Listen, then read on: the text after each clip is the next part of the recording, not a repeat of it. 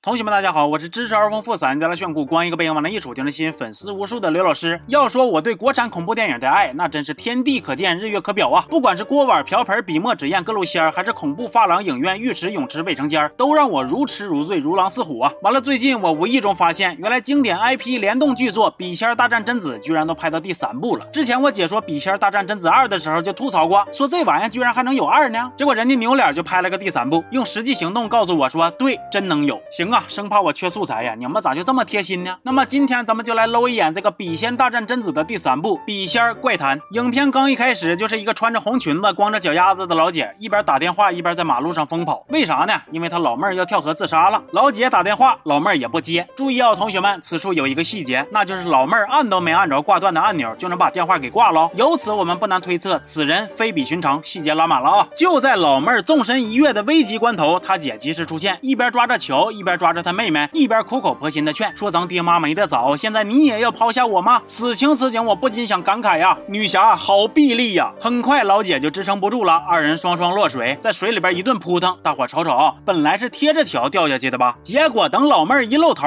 嚯，这得游出去千八百米啊！就这个肺活量，感情你俩上这嘎练潜泳来了是不是？老妹儿虽然死里逃生，但是她并不开心，跟她姐拉了个大脸，甩剂子就走了。回家的路上还捡了一个正常人看见应该不吓一跳就不错的鬼诡异玩偶，晚上睡觉。就接二连三的做那种一惊一乍的噩梦。其实要我说吧，做噩梦真没啥好害怕的。你睡觉不卸妆，第二天烂脸，那才是真吓人呐。第二天老妹儿上班，发现经理把经常为难她的领导给开除了，还给她安排了一个新的助手。本来以为这是人生要转运了呀，结果晚上她加班，那个女助手就带着几个狗腿子装神弄鬼的吓唬她来了。我知道职场里边可能会出现一些勾心斗角的情况啊，但是装鬼吓唬人这个思路我倒是真没想过啊。女助手甚至还掏出了一把刀，说要废了老妹儿画画的手。哎呦我去了！至于吗？像美玉姐那种咖位的，无非也就是说一句：“你垃圾袋挺能藏啊。”那咋到你这嘎还捂着上冷兵器了呢？你真当法治社会跟你开玩笑的呀？所以很快呀，这个嚣张的女助手就领了盒饭，被鬼给弄死了。第二天，公司里的其他同事就开始嚼舌根子，说：“哎呀，女助手死之前跟老妹儿一起在公司，所以老妹儿指定脱不了干系啊。尤其是她还借着她姐的光来的公司，要是没有她姐，呸，她啥也不是。”这些话就整得老妹儿心里头就贼难受。至于为啥这么大个公司没有监控，不不重要；为啥警察不把老妹儿叫走调查也不重要，我比较在乎的是为啥都发生命案了，你们公司还要照常上班呢？都卷到这种程度了吗？完了，老妹儿因为自己心里边不爽，就在公司逮着闺蜜撒气，回家又跟她姐甩脸子，说虽然是你照顾我长大，供我读名校，还给我安排工作，但是我知道你只是想支配我的人生，你根本不是爱我。而且老妹儿还发现，原来自己捡回家的就是威力无边的泰国古曼童，于是她就跟古曼童滴血认亲了。哎呦我去了，你可太能作了呀！我看你就是耗子扛枪，你窝里横；癞蛤蟆穿裤衩子，你硬装人呐；屎壳郎跳芭蕾，你转圈的臭；小母牛坐钉板，可给你牛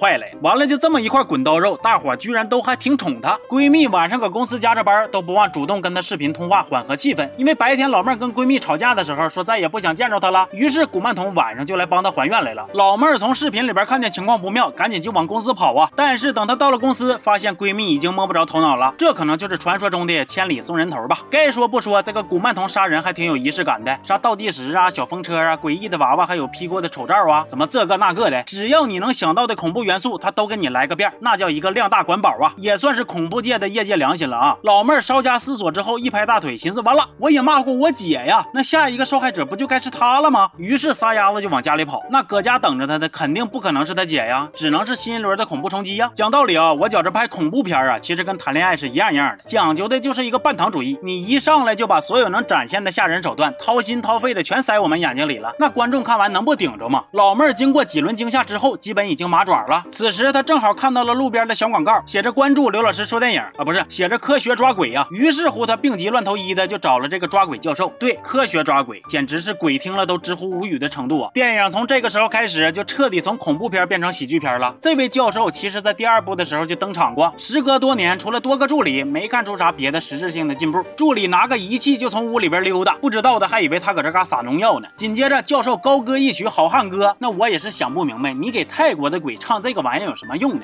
最扯犊子的是，他居然说这只鬼身高一米六三，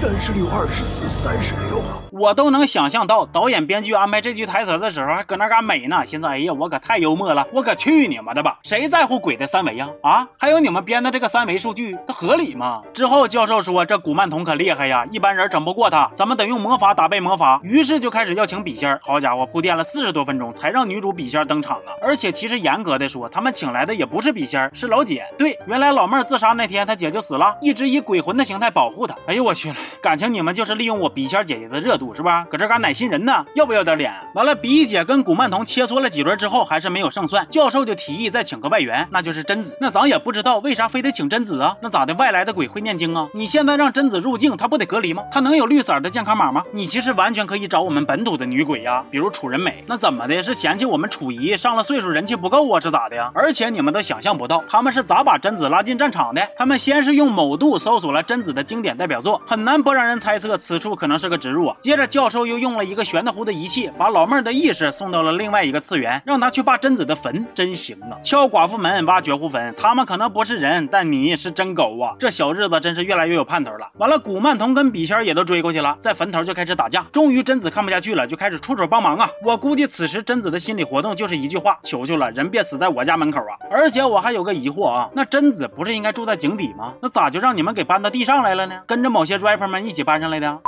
可能是这个版本里，笔仙和贞子的战斗力都被削弱了。古曼童一挑二，还能打得游刃有余。最后贞子是选择了牺牲，抱着古曼童同归于尽了。好家伙，这还有给贞子洗白的媳妇啊！我是万万没想到的。电影最后的结局是非常标准的。其实这一切都是老妹儿从水里边被打捞上来，濒死期间所产生的幻觉。老姐也没死，Happy 安丁大团圆。就这部片子让我想起了一句至理名言呐，那就是我害怕鬼，但鬼未伤我分毫；我不害怕人，那人却气得我遍体鳞伤啊！那拍的都啥玩意啊？不不过。咱评判一部作品呢，还是得多角度、多维度去看。表面上看，这就是一部烂的平平无奇的烂片儿，但是从深层次的意义上来说，这其实是一部宣传反对职场内卷的公益片，用血泪的教训提醒大家珍爱生命，拒绝加班，来把正能量扣在公屏上。行，那今天这期就到这儿了，我是刘老师，咱们下期见啊。